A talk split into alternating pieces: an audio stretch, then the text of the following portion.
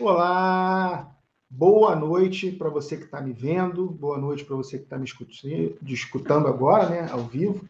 É, bom dia, boa tarde, se você estiver é, vendo esse vídeo gravado.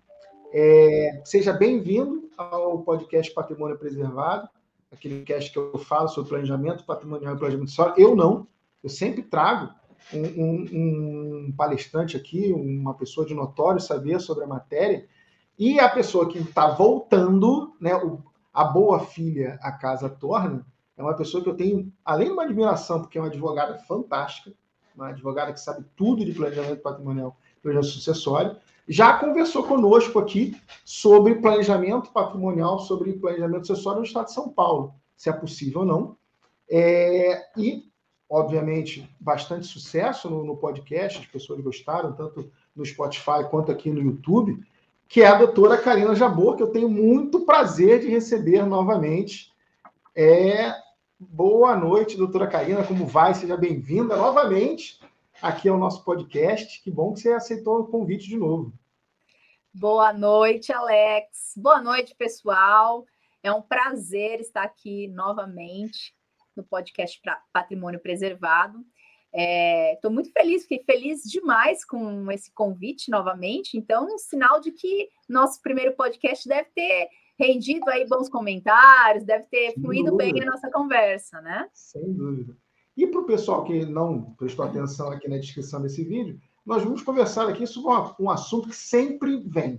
Sempre as pessoas perguntam, que é regime de casamento e é, holding familiar qual é o impacto de uma coisa com a outra. A doutora Karina, ela é uma especialista nessa parte é, e vai dividir com a gente, é, a, assim, esses itens, esses detalhes. Na verdade, são detalhes que a pessoa tem que se atentar. Né? É, e a, vamos já né, começar com a coisa. É, quais são as dúvidas normalmente que você tem disso aí? Por exemplo, quantos regimes de casamento a gente tem?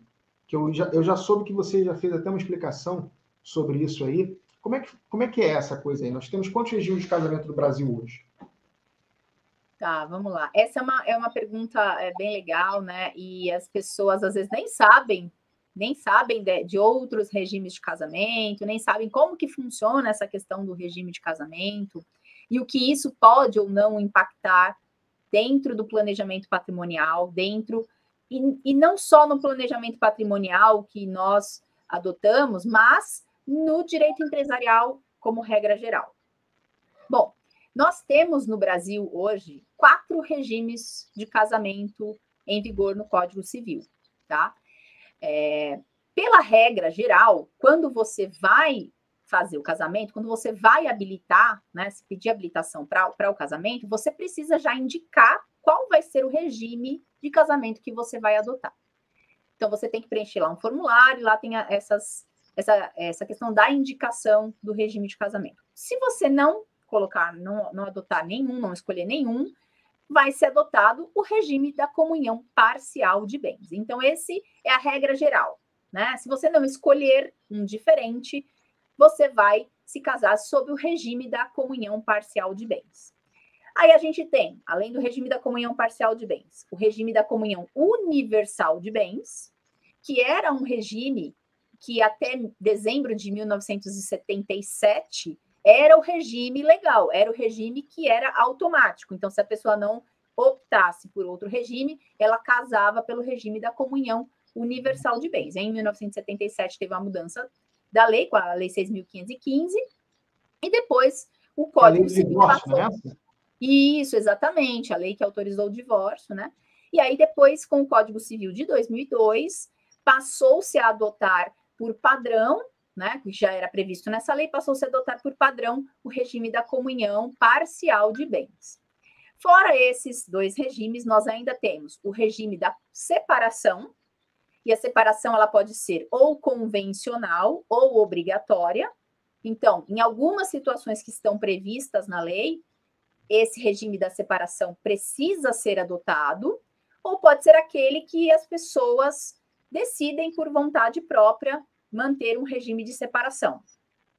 E aí, por final, nós temos um que quase ninguém conhece, que é o regime da participação final nos aquestos.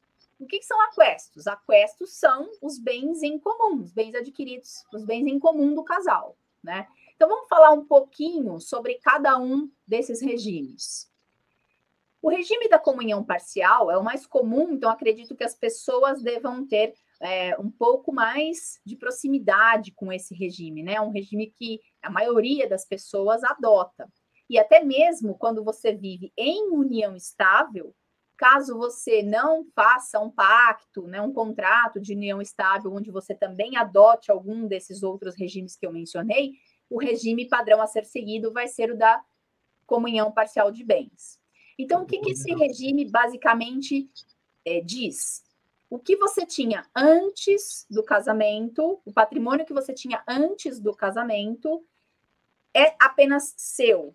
E o patrimônio adquirido após o casamento é de comunhão de ambos os cônjuges. Então, havendo um divórcio, uma separação, aquele patrimônio adquirido na constância do casamento, ele vai ser partilhado ali entre os cônjuges. Lógico, existem algumas exceções, como, por exemplo, é, se você tinha já um imóvel, e aí você vende esse imóvel, e com o dinheiro você adquire um outro imóvel, esse imóvel continua sendo apenas seu é, que, que a gente fala de subrogação, né? Você substitui um patrimônio que você já tinha por um outro. Ainda que você faça isso na constância do casamento, como você já tinha esse patrimônio, não especificamente aquele bem detalhado, mas você já tinha aquele valor patrimonial, então você substituindo o seu bem por um é, do mesmo valor, né? Você uhum. continua com ele só para você. Já se você pegar esse imóvel, vender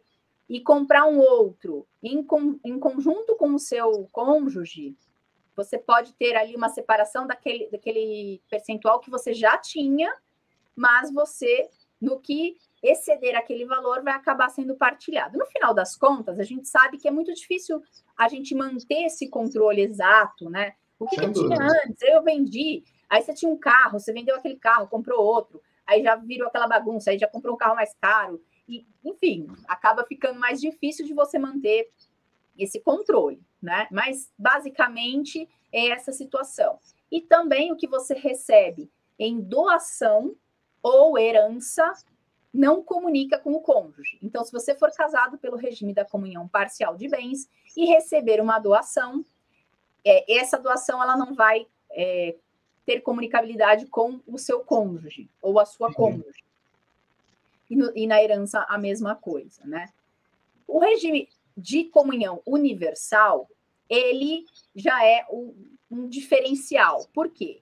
Não importa se você adquiriu bens é, antes ou depois. Casou pelo regime da comunhão universal, a universalidade do patrimônio do casal vai ser comunicada.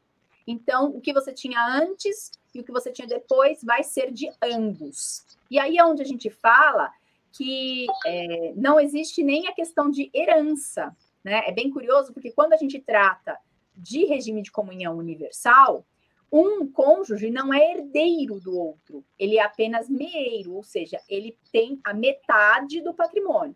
Então, você tem uma casa, um carro e um apartamento, enfim, a casa, o carro, o apartamento, 100% é do casal. Então, cada um tem a metade daquilo, né? Quando separar. E quando um vier a falecer, apenas os filhos, se tiver filhos, né? É que vão herdar esse patrimônio. Lógico. Ah, não tenho ascendentes nem descendentes. Então, o cônjuge acaba herdando por causa da, da linha sucessória estabelecida no código. Mas ele não é naturalmente um herdeiro é, em concorrência com filhos e, e pais, como a gente tem no regime de comunhão parcial. É, nesse Voltando... caso, então, só tem ameação, seria 50% para a esposa Isso. ou marido sobrevivente e 50% para os outros herdeiros. Não há é, concorrência. É, isso, exatamente. Então, o que, que acontece? No regime da comunhão parcial, é, quando há um falecimento, né, o cônjuge acaba concorrendo com, uh, com os filhos, né? Mas no regime da comunhão universal, não. Né? Então você é só o meeiro, você não concorre ali na herança. Mas na comunhão Bom, parcial você só concorre para a herança comum. e você concorre para o patrimônio que é apenas do outro cônjuge. Aquilo que é em comum. Então, se a gente tem.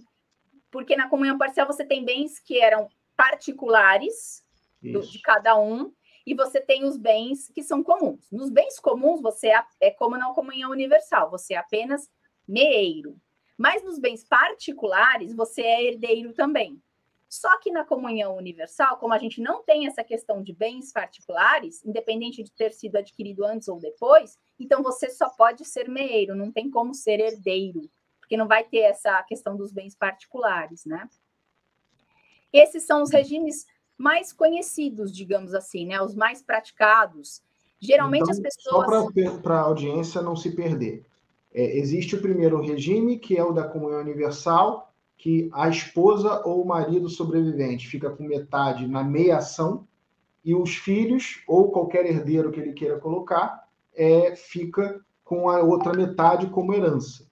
E um Exato. não concorre com o outro. Exato. No sistema da comunhão parcial, que é aquela que existe bens anteriores ao casamento, que é só do marido ou da esposa, e bens posteriores ao casamento, que é dos dois, você tem nos bens que seria só do cônjuge que não está mais aqui, teria a figura da meação, e os bens comuns teria a figura só da herança, na qual o cônjuge sobrevivente concorre de igual porcentagem com os é, Não, não, é o contrário, é o contrário. O ah, cônjuge sobrevivente, o cônjuge sobrevivente, ele vai concorrer no bem particular do cônjuge falecido. Porque no bem comum, ele é meio. Ah, ok. Então, no bem particular, né? É, ele vai. O, o seu marido, a sua esposa tinha uma casa antes de casar com você. E vocês adquiriram outros bens depois. Desses bens adquiridos depois, se a sua esposa vier a falecer, você é só meeiro. Do bem da casa que ela já tinha quando casou com você, aí você é herdeiro em concorrência junto com seus filhos. Essa Entendi. é a questão. Você pode ser é, herdeiro naquilo que era apenas particular. E é justamente aí o um, um porquê de você não conseguir, o cônjuge não ser herdeiro em concorrência com os filhos ou ascendentes, na comunhão uni universal, porque você já é dono daquilo tudo, não tem bens particulares. Não tem bem né? particular, Porque a nossa linha sucessória, ela é, é, descendentes em concorrência como cônjuge, Isso. ascendentes em concorrência como cônjuge e cônjuge. Então, quer dizer, se você tiver filhos, é, os seus filhos são os seus herdeiros. E aí depende, dependendo do regime de casamento, seu, sua esposa vai ou não participar daquela uhum. herança.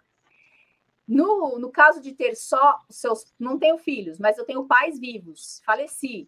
Então, é, os meus pais vão herdar juntamente com, com o meu cônjuge, né? E no caso de, de não ter pais e nem filhos, aí o cônjuge é herdeiro. Aí ah, independe sim. do regime de casamento, ele é herdeiro. É ponto. Não tem como. Esses são os, os, os, mais comuns, né? Esses são os e mais aí? comuns, né? Aí a gente entra no regime da separação de bens. Então, a separação de bens, como eu mencionei no início, ela tem duas possibilidades. Tem o regime é, optativo, né, opcional, quer dizer, eu quero casar em regime de comunhão é, em regime de separação total. Então, o que significa isso? Tudo que eu tenho e tudo que eu vier adquirir, adquirir com o meu próprio dinheiro, com o dinheiro do meu trabalho, fruto do meu trabalho, não vai comunicar com o meu cônjuge, a minha cônjuge, em hipótese alguma. Não haverá comunicação. Independente de qualquer situação, né? Essa é uma separação, inclusive, que a gente fala de, de, separação absoluta. Por quê? Porque ela precisa ser convencionada, ela precisa ser algo é, acordado, né? Tem que ser de comum acordo, não existe uma situação de ah, eu quero, não quero, senão você não casa, né? Se assinou ali, é, é daquele jeito, é daquele jeito. E é até interessante que as pessoas façam isso, por exemplo, né? Vamos pensar, você está casando, e quando a gente está naquela fase de namoro, de noivado, aquela coisa gostosa, né? A gente não pensa muito na parte patrimonial. A gente nem liga muito, às vezes, para essas questões. Ah, eu quero, é o amor da minha vida, aquela coisa toda. Só que você não sabe que esse, se esse casamento vai dar certo de verdade, se esse casamento vai ter os frutos que você queria, que você imaginava, expectativa, se aquela pessoa no meio do caminho não vai se transformar, né? Porque às vezes, enquanto está namorando é uma coisa, e depois que passa a conviver dia a dia sob o mesmo teto, a, a situação muda, né? Então, às vezes é até interessante se fazer, por exemplo, uma opção pela separação total, caso, caso tenha patrimônio também, né? Se não, se não, se você não tem nada, então tudo bem.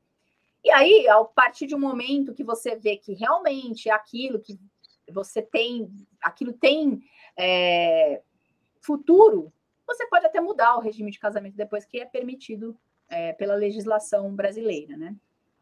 Mas a separação, ela tem essa questão. Então, a convencional, ela é uma separação realmente absoluta, não existe nenhum tipo de relativização em relação a isso, optou por isso, tudo que você tinha antes do casamento é seu e tudo que você adquirir depois do casamento com o seu esforço, com o seu dinheiro, é seu. Não comunica se você divorciar, enfim. Mas, no caso de falecimento, o cônjuge é herdeiro, independente da separação, é herdeiro, tá? Aí herda, mas em, em paridade de armas com os demais, né? É, herda, mas também tem aquela questão: se tiver filho, só herda, né? Se não tiver filhos ou pais, né? Então tem aquela ordem de. Não, ela não concorre? Na separação? É. Na separação é, obrigatória não concorre. Ok tá? Na separação obrigatória não concordo, que é a que eu vou falar agora. A separação obrigatória, ela existe por quê? Porque alguma é, situação é uma situação imposta pela lei e ela existe algumas condições. Então, por exemplo, a pessoa que pretende casar, que a gente chama de nubente, né? A pessoa que pretende casar, o nubente, tem 70 anos ou mais. Precisa seguir o regime da comunhão é, da separação uh, obrigatória, tá? Isso por uma questão de proteção, porque a gente sabe que, que, a gente tem que proteger, né? As pessoas mais velhas, enfim, tem que ter essa proteção patrimonial. Também é necessária a separação obrigatória quando, para autorização do casamento, se precisar de uma autorização judicial, de suprimento ali da ordem judicial. Então, por exemplo, vamos pensar é, num adolescente de 16 anos que quer casar, a mãe fala sim e o pai fala não. Então, como é que se resolve isso? Casa ou não casa? Para suprir essa questão, vai para o judiciário e aí o juiz vai avaliar. Ah, não, você não quer que case por qual motivo? Ser, vão ser apresentados os motivos ali. E aí, dependendo da situação, se não houver um justo motivo mesmo, o juiz pode autorizar ou não. Então, precisou dessa autorização. Vai, vai casar? mas vai casar pelo regime da separação obrigatória, tá? É, e aí também tem quando você tem causas suspensivas do casamento. Aí tem algumas causas elencadas lá, são algumas, por exemplo, se a pessoa que está casando é, já foi divorciada, mas ainda não partilhou os bens. Então precisa casar pelo regime da comunhão, da separação obrigatória, que é justamente para não ter confusão com o cônjuge anterior. Então tem algumas regrinhas lá de causas suspensivas que você precisa seguir o regime da separação obrigatória. Mas uma coisa bem curiosa sobre esse regime é que este regime ele, ele é relativizado pelo Poder Judiciário. Então, já hum. existe, existe uma súmula do, do STF de, da década de 60, que vale ainda hoje, que é a súmula 377, ela relativizou isso. Mas como assim relativizou? relativizou no seguinte sentido: vamos pensar que você tem uma situação que é, está casando no regime de comunhão de separação obrigatória por conta de não ter feito uma partilha de bens do casamento anterior. Só que ao longo su, do seu casamento com esse, esse, novo, esse novo cônjuge, vocês amealharam patrimônio comum, tá? Então, se, se for comprovado que houve um esforço comum para aquisição desse patrimônio, e aí tem que ser efetivamente comprovado. Tá? Não precisa ser a contribuição financeira.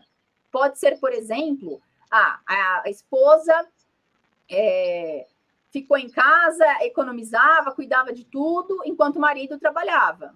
Ok, não tem problema, tá? Não tem problema. É esforço comum, porque ela ia cuidando de outras questões. Então, não vamos ter uma, uma empregada em casa, eu faço tudo para a gente poder economizar e adquirir um patrimônio. Então, comprovando-se que o esforço foi em comum do casal para aquisição daquele patrimônio, ele acaba sendo partilhado, independente de, de onde, de que conta que saiu o dinheiro, tá? Mas aí precisa dessa prova específica. Então, por isso que a gente fala que o regime da separação obrigatória é, pode ser relativizado, né? Pode ser relativizado. E ele também pode ser alterado para qualquer outro regime, caso aquela condição, por exemplo, se a causa suspensiva para é, o casamento a partilha anterior que não tinha sido feita. Se ela for regularizada, o casal pode alterar depois o regime de, de separação obrigatória para qualquer outro regime que eles queiram, tá? Interessante então, isso aí. Essa, é, então, é, essa questão é bem legal, bem interessante. Então, interessante. Se, é, se for a separação convencional, aí não tem não tem conversa, porque vocês já se acertaram previamente. É. Se for o da obrigatória, justamente por ser uma imposição, não necessariamente era aquilo que o casal queria, mas tinha uma condição específica, você pode alterar, alterar a questão de, do, do regime e tem essa relativização dos bens adquiridos, desde que se comprove que eles foram adquiridos ali na constância com, com esforço comum. Né? E esse último modelo? Eu confesso que eu nunca ouvi falar desse último regime de casamento. Então, eu, eu confesso que eu não conheço ninguém Ninguém, ninguém, ninguém casado sobre esse regime. É o regime da participação final nos aquestos. Então, na verdade, esse regime, ele é, falando a grosso modo, é uma mistura, é uma mistura do regime da separação com o regime da comunhão parcial. Que loucura, né? Bem é. louco. Então, funciona mais ou menos assim. O que eu tinha antes é meu, o que eu adquiri com o meu dinheiro é meu, eu administro, eu é, faço tudo, né? Você também. Se eu quiser vender, vende e tal, tem aquela, aquela administração é, própria, né? Mas na dissolução, na dissolução, o que você é, adquiriu ali na constância do casamento é partilhado. Mas são administrações separadas, como se fosse um, um regime de comunhão de separação, né? Mas se vocês vierem a desfazer a sociedade conjugal, aí aquele patrimônio que foi amealhado junto ao longo da ao, na, na, constância da união, ele é partilhado. Tá? Tem algumas outras peculiaridades ali, por isso que a gente fala participação final nos aquestos. Então, se ao final vai ser apurado ali o que, que realmente foi adquirido na constância, e aí é partilhado é, a minha internet está meio ruimzinha. Aí é partilhado é, entre os cônjuges. Mas eu confesso que nunca vi ninguém casado sob esse regime. Ninguém. É, eu imagino que precise de um termo, como antigamente precisava é, existir até o pacto pré-nupcial para a separação total, que hoje em dia eu já sei que é desnecessário. Não, Mas... não, não. Então, na verdade, sim, é, existe essa necessidade, tá? ainda existe essa necessidade, então, o que, que a gente fala de, de pacto né, pré-nupcial ou antinupcial, inclusive ele precisa ser é, assinado, né, ele precisa ser firmado antes da cerimônia de casamento. Então, você faz aquela habilitação para o casamento, enquanto isso você já pode fazer o pacto, ele tem que estar pronto, porque a partir do momento que o, o juiz disser eu vos declaro marido e mulher, pumba, daquele momento para frente está valendo o pacto. Então ele já tem que estar tá pronto, não dá para fazer ele depois. Ele já tem que estar pronto antes de, disso. E é necessário que ele seja feito por escritura pública, senão ele é nulo. Se não fizer por escritura pública, é nulo. Então, tanto para comunhão, é, para qualquer outro né, regime, você precisa. Você só não precisa de pacto se for o regime legal, que é o regime hoje de comunhão parcial. É, esse é o que qualquer vem. Outro, na... é. É, qualquer outro que você queira, né? Você precisa é, ter o pacto, sim. Por quê? Porque você vai. É no pacto, às vezes, você pode estipular situações, por exemplo, Uh, vamos casar sob o regime de, de, separação convencional. Vamos adotar o regime da separação. Mas eu tenho uma casa que essa casa específica é, eu quero que seja partilhada. Eu posso pôr isso no, no, no, pacto. Então é bem bem curioso. Por isso que você precisa escrever ali bonitinho. Ah, eu quero que é, durante um tempo o que a gente adquirir junto, a gente vai dividir, depois dali não vai dividir mais. Dá para fazer algumas coisas, desde que você não é, infrinja normas de ordem pública, né? Uhum. A dignidade da pessoa humana, a solidariedade familiar, porque a gente precisa ter essa questão. Por exemplo, eu não posso pôr no pacto é, que eu não vou prestar alimentos para o meu cônjuge durante o casamento. Por exemplo, ah, você que se vire para arrumar comida, você, dinheiro para você comprar comida. Não, isso não dá, porque a gente está falando de uma sociedade e sociedade né, a gente entende que essa sociedade ela precisa ter ali um, um, regras e um tem que ajudar o outro, não dá para ser também essa, essa, esse extremo. Né? E falando de sociedade, obviamente a nossa audiência está querendo saber o impacto desses regimes na holding. Né? É, vamos começar pelo que a gente, pelo primeiro que a gente falou lá. Quando, que é o normal, é a regra. Regra geral, os meus clientes, eles são, é, acredito que os seus também, já são de uma idade avançada, né? Isso, embora após a, a, a existência da Covid, isso tem a, a, faixa etária de quem procura hold, pelo menos aqui no meu escritório, tem diminuído, mas ainda assim é um pessoal que está transitando ali na faixa do, dos 60 mais, 70, esse pessoal se casou é, pelo regime da, da, da separação total, é, perdão, da comunhão total de bens, porque era o único que tinha, não tinha outro. Né? Então, é, é como é que funciona a, a criação do sistema para este regime de pagamento, da comunhão universal? Então, é, vamos lá, da comunhão universal. A principal questão do regime da comunhão universal e que eu, eu já vi muito erro em relação a isso nas juntas comerciais, nos cartórios de registro de pessoas jurídicas, é que os cônjuges não podem ser sócios.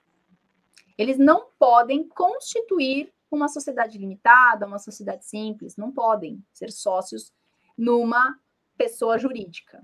É curioso porque quando a gente fala de casamento, a gente está falando de uma sociedade, é uma sociedade conjugal, né? É uma sociedade que tem as suas regras próprias, que assim como numa sociedade empresária, é, a partir do momento que você casa ou que você está convivendo em união estável, que é equiparado ao casamento, você passa a ter regras, né? Você não é mais dono livre exclusivo da sua vida.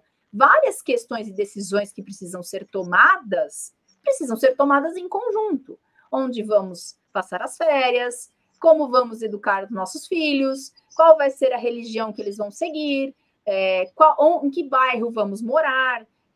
São decisões que são tomadas em conjunto, né?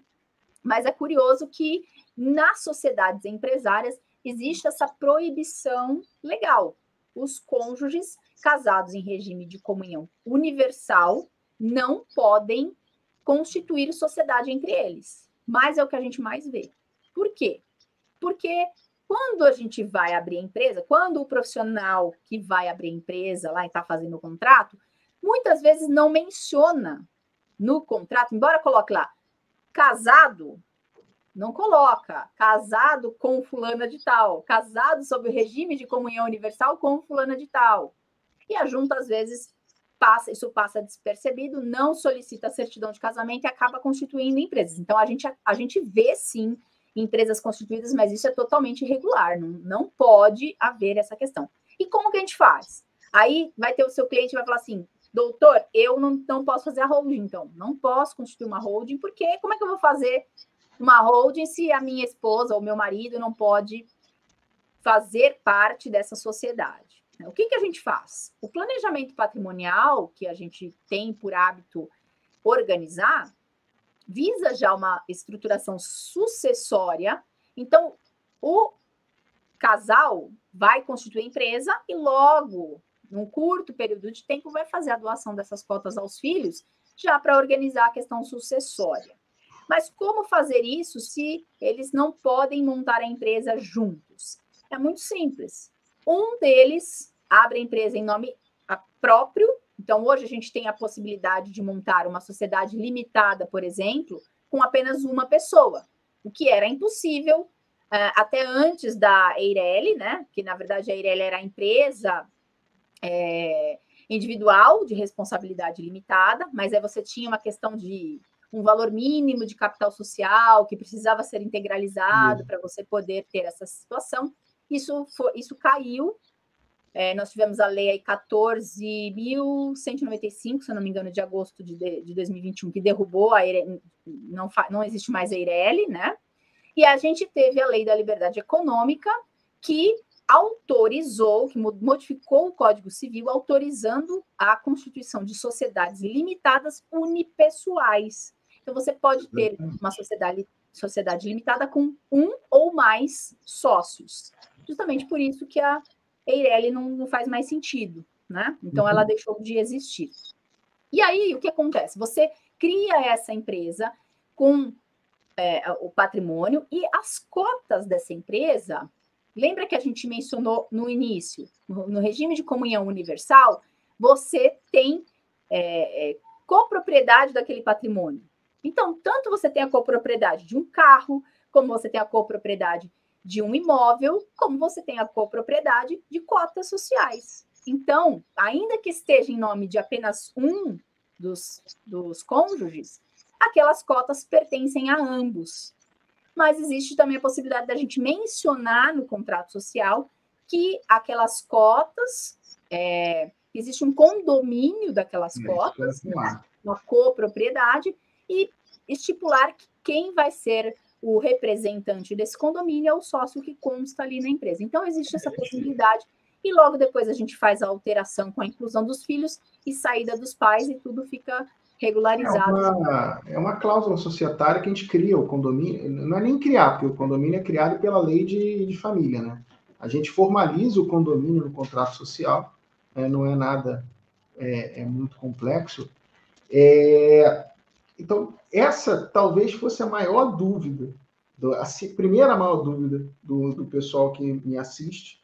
A outra é exatamente a outra ponta, que é a separação total de bens. Que nós temos a ponta, uma ponta que é a comunhão total, ou seja, tudo é do casal. E tem a outra ponta, que é a separação total, que também é, é, é, aparece pessoas que têm esse regime. E aí, nesse caso, qual é o impacto? Então, vamos lá. Quando a gente está constituindo a, a, quando a gente constitui o planejamento patrimonial e já com essa questão da sucessão, é, provavelmente essa família já tem filhos, né? ou se não tiver filhos, ela pode querer deixar organizado esse patrimônio já para uma pessoa que ela queira beneficiar, por exemplo, um sobrinho, um tio, um primo, ou até mesmo um vizinho, ou até mesmo uma instituição de caridade, enfim, a gente consegue organizar em vez de simplesmente, ah, quando eu morrer, fica para o Estado ou para quem vier reclamar a herança. Não, quero deixar organizado, eu não tenho é, herdeiros necessários, que são o, pais, mães, né, pai, mãe e filhos, mas é, e o cônjuge, né, obviamente, mas eu posso querer deixar para alguém. Então, o que você, você vai fazer? Se eles têm no regime de separação, também não existe nenhuma proibição. No regime de separação, eles podem ser sócios, não tem problema nenhum, né? Não tem problema nenhum. E aí vai seguir é, a linha tradicional. Você pode colocar, é, cada um coloca o seu próprio patrimônio ali e já faz a organização e distribuição das cotas da forma que entender mais adequada. Então, pode, é, talvez essa, essa participação de cotas seja diferente, porque um tem um patrimônio e o outro tem um patrimônio diferente, então isso talvez não seja equivalente em número de cotas, mas isso não faz a menor diferença. E aí você organiza essa sucessão e doação de cotas também de cada um, né? O que é interessante que é, aqui na legislação de São Paulo, por exemplo, como é que a Fazenda uh, vê a questão de doação de patrimônio nos regimes de comunhão de bens, tanto no comunhão parcial quanto no comunhão universal. Eles, aqui em São Paulo, nós temos uma regra é, de isenção até é, 2.500 UFESPs para bens móveis, né, ou para dinheiro, enfim. Só que a Fazenda entende o seguinte: se é um casal pelo regime, casados no regime de comunhão universal, não é 2.500, não são dois doadores. É um doador, é o casal, é uma unidade. Eles entendem como uma unidade. Então, você não vai ter, é, você pode ter, por exemplo, dois filhos. Então, não é o pai doando para o filho A e o filho B, e a mãe doando para o filho A e o filho B. É o pai e a mãe doando para o filho A e para o filho B. Então, você teria duas, é, duas doações apenas, não é, quatro. Ter, senão teria dobrado as doações. Isso, isso. então aí isso implica, também é a mesma coisa. É, então isso igual, implica na questão de isenção, né, de, dos limites de isenção. Mas quando a gente está falando de separação total, tá aí você já não tem essa questão, né? Então esse daí seria um benefício, digamos, porque aí vai ser a mãe doando o que é dela exclusivamente, e aí ela vai doar para o filho A e o filho B. E depois o pai vai doar para o filho A e filho B. Então, aquele filho ele vai receber duas vezes, né? Duas cotas, digamos assim, dentro da isenção, e não vai ter problema nenhum, porque os doadores são diferentes. Então, são doadores diferentes para uh, o mesmo Exato. donatário. E aí a isenção, é entre aspas, parece que dobra, né? Mas na realidade são dois, duas doações diferentes, né? Então Sim, são, são realmente duas. duas isenções diferentes. Exatamente. Então, das pontas, não temos como não falar do meio, né? Pessoal da, de hoje em dia, que é da, da separação, da comunhão parcial, ou da separação parcial, né? Aí as pessoas usam vários, vários que é o do casamento para frente é comum do casal, antes de casar, cada um tem o seu. É, aí tem impacto? Como é que é o impacto? Então, aí é, eu entendo que nesse caso vai seguir na mesma linha da separação uh, da separação de bens, né? Porque você também tem essa questão. Embora aquele patrimônio é, adquirido na constância do casamento possa vir a ser partilhado, ele é individual daquele. Ele não é um, um, um bem em condomínio, né? Ele não é um bem em condomínio. Não são é, ambos proprietários. Eu sou proprietária, você não é. Eu comprei, então o patrimônio é meu. Se eu vou doar, quem está doando sou eu. Não, você não participa nesse. Então, entendo que nessa doação também acontece dessa forma, assim como na, na sociedade, no, no, na separação, obriga, é, separação convencional, na separação de bens. É, e também não existe impedimento nenhum de se montar a sociedade com pessoas casadas nesse regime. É o único, que, o único regime que tem impedimento é o regime da comunhão universal. Que, particularmente, assim, eu acho que deveria cair essa questão, né? Mas uma coisa curiosa, esse, esse impedimento, ele existe é, para as limitadas, as sociedades simples, aquelas empresas que estão ali, aquelas sociedades que estão no Código Civil, mas você consegue constituir sociedade anônima. Né? É, aí você aí consegue. Pega a 6404. É interessante. Exatamente. Olha, a gente já, já caminhou aqui no nosso tempo e, e passou, eu nem senti, né? É, como sempre, conversar com você é muito agradável, tenho certeza que o pessoal que nos vê e que nos escuta acha também. Lembrando que eu não lembrei no início, mas vocês já estão cansados de escutar, porque todo podcast eu falo isso. É, os contatos da doutora Karina vão estar na descrição desse vídeo. Se você é de São Paulo, seja do interior, seja da capital, e você quiser fazer um sistema de planejamento, você quiser é, se consultar com alguém que realmente conhece o que está falando e vai ter os melhores aconselhamentos para o seu patrimônio, acesse os contatos dela aqui da descrição. Não deixa de entrar em contato com ela, que você não vai se arrepender. Só tenho a te agradecer esse período aí que você conversou conosco, foi muito legal.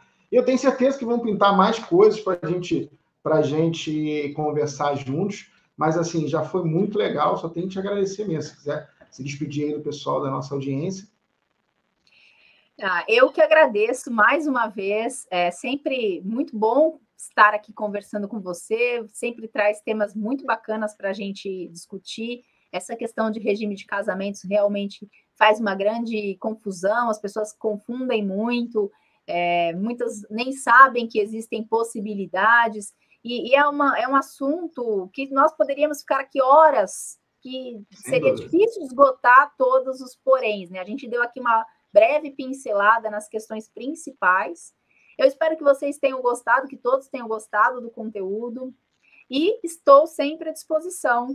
Quiser me chamar para outros podcasts, vai ser sempre um prazer estar aqui é, homenageando aí o canal, homenageando o podcast. Muito obrigada, Sim. gente. Muito obrigada pela, pela audiência, né? E se quiserem fazer contato aí, estou às ordens. Beijo, fique com Deus. Tchau, tchau, pessoal.